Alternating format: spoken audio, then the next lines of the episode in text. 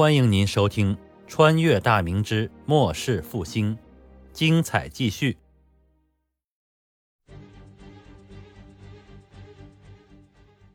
王之瑞来到知县夏祖勋面前，两人皆是面色沉重。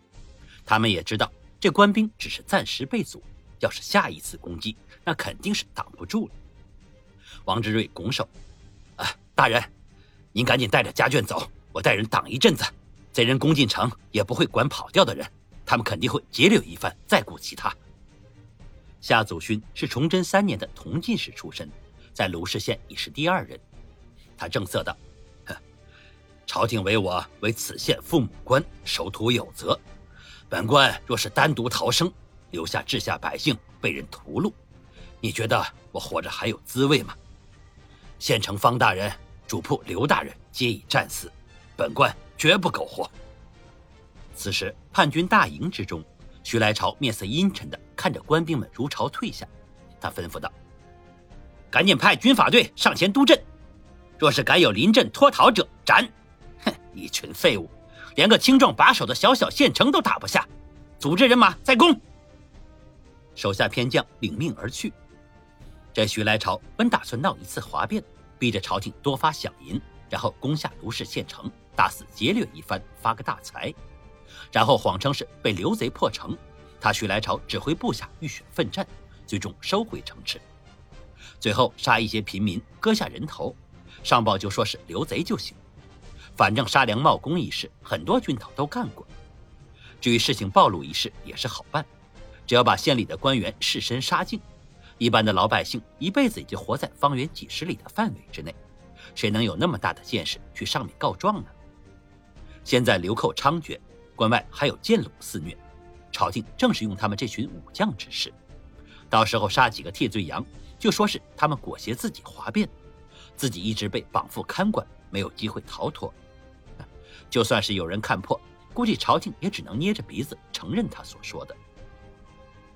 偏将带着军法队上去了，徐来朝拿过椰瓢喝了一大口，这里面装的是酒。一口酒水下肚，心里舒坦了一些。沉了沉，刚要再喝一口，突然地面微微的震动起来，一阵轰轰的声响传来，由远及近。他把手中的椰瓢一扔，猛地站了起来。毕竟是久经战阵的老行伍，这动静太熟了。骑兵是大股骑兵突击的声音。他惊恐的大叫道：“军阵，向后迎敌！敌袭！敌袭！”徐来朝心中暗忖。洪承畴这个老王八不是带队去了陕西吗？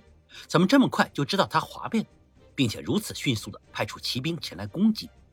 完了，想到骑兵，他就想到了曹变脚，一定是那个愣头青带队，那个上了战阵就玩命的二愣子。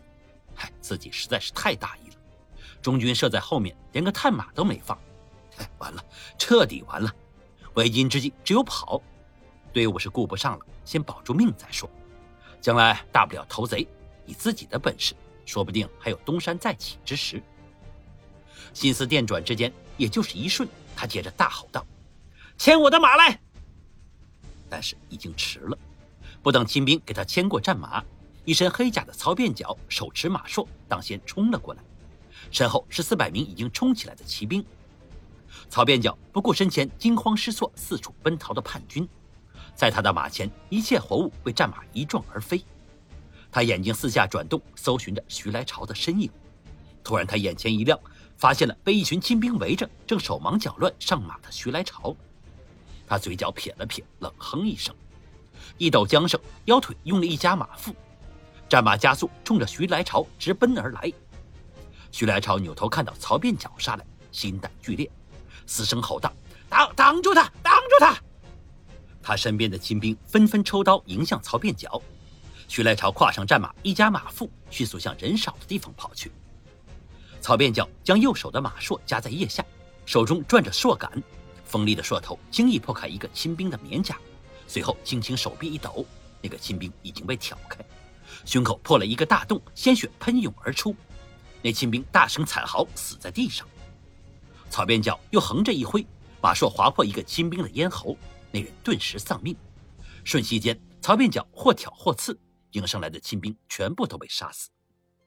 这时，徐来朝已经跑出了近百步远，曹变脚勒住战马，挂好马槊，取弓搭箭。弓弦响动过后，正中后心，徐来朝应声从马上摔了下来。曹变脚纵马跑过去，徐来朝还在挣扎着爬起。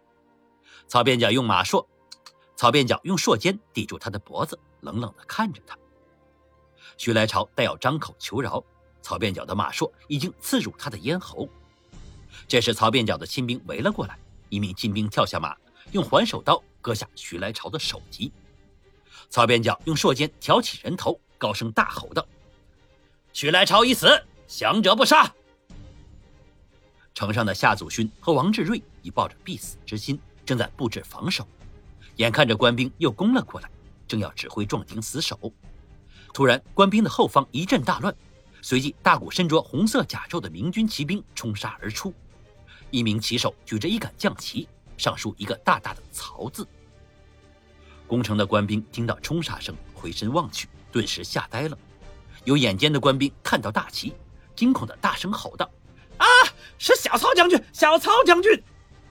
曹便角勇冠三军，不光是流寇惧怕于他，大明的官兵也是既佩服又惧怕。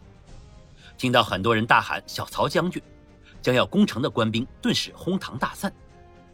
万永明带着六百骑兵左右兜住溃逃的官兵，纷纷喝道：“降者不杀！”正在此时，徐来超已死的消息迅速传遍整个战场，两千余叛军纷纷扔下武器，跪地投降。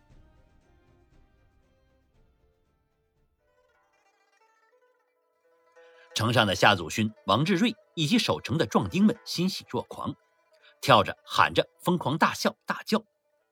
夏祖勋和王志瑞赶紧下城。吩咐人把城门大开，二人迎了出去。曹边角吩咐万永明派人看管降兵，打扫战场。其实还没有等骑兵冲击，徐来朝部就已投降，所以死伤寥寥。金兵禀报说，本县知县巡检前来。曹边角虽然不喜欢和文官打交道，但还是下马迎去。两人见面之后，卢氏县的两个官员震惊于曹边角的年轻。在通明之后，方才恍然，原来是小曹将军，怪不得勇猛异常。然后就是一顿猛夸，哼！曹便角不善应对，随意敷衍了几句。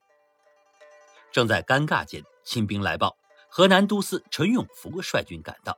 曹变脚大喜，连忙对夏祖勋、王志瑞抱拳拱手，说要去陈永福部传达都帅的将令。随即辞别二人，上马而去。这夏王二人心里正在发愁，是不是邀请大兵入城？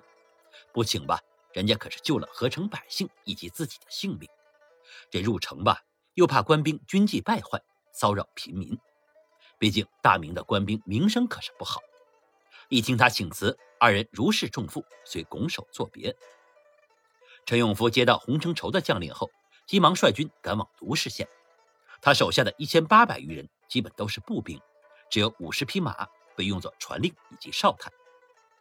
永宁离卢氏县也就是三十里，他安排十余骑前面探路，后面大军缓缓而行。离卢氏县还有十里之时，探马回禀，说是叛军正在攻城。陈永福急忙催促加速行军。虽然自己这边人手比对方少一些，但一旦逼近县城，叛军还是会用大部分的兵力来阻拦，那样县城之围就会暂解。然后自己这边扎好营盘，固守不出，等都帅的援军一来，两面夹击，必能大败叛军。眼看着就要赶到县城，探马匆匆来禀，说是叛军已被曹将军击败，县城未被攻破。陈永福心里一松，要是县城被破，自己离叛军最近，可是要担着救援不力、坐看失陷之罪。还好还好啊，都帅英明啊，小曹将军勇武啊！哈哈哈。曹便脚和陈永福见面之后，拿出督府令箭，下达了让他看管好降兵，就地驻守，不得骚扰地方的军令之后，带兵回返信阳而去。至于陈永福如何善后，他就管不着了。您刚才听到的是长篇历史穿越小说《崇祯八年末世复兴》，感谢您的收听。喜欢的话，别忘了打赏、关注、评论，支持一下主播，谢谢大家。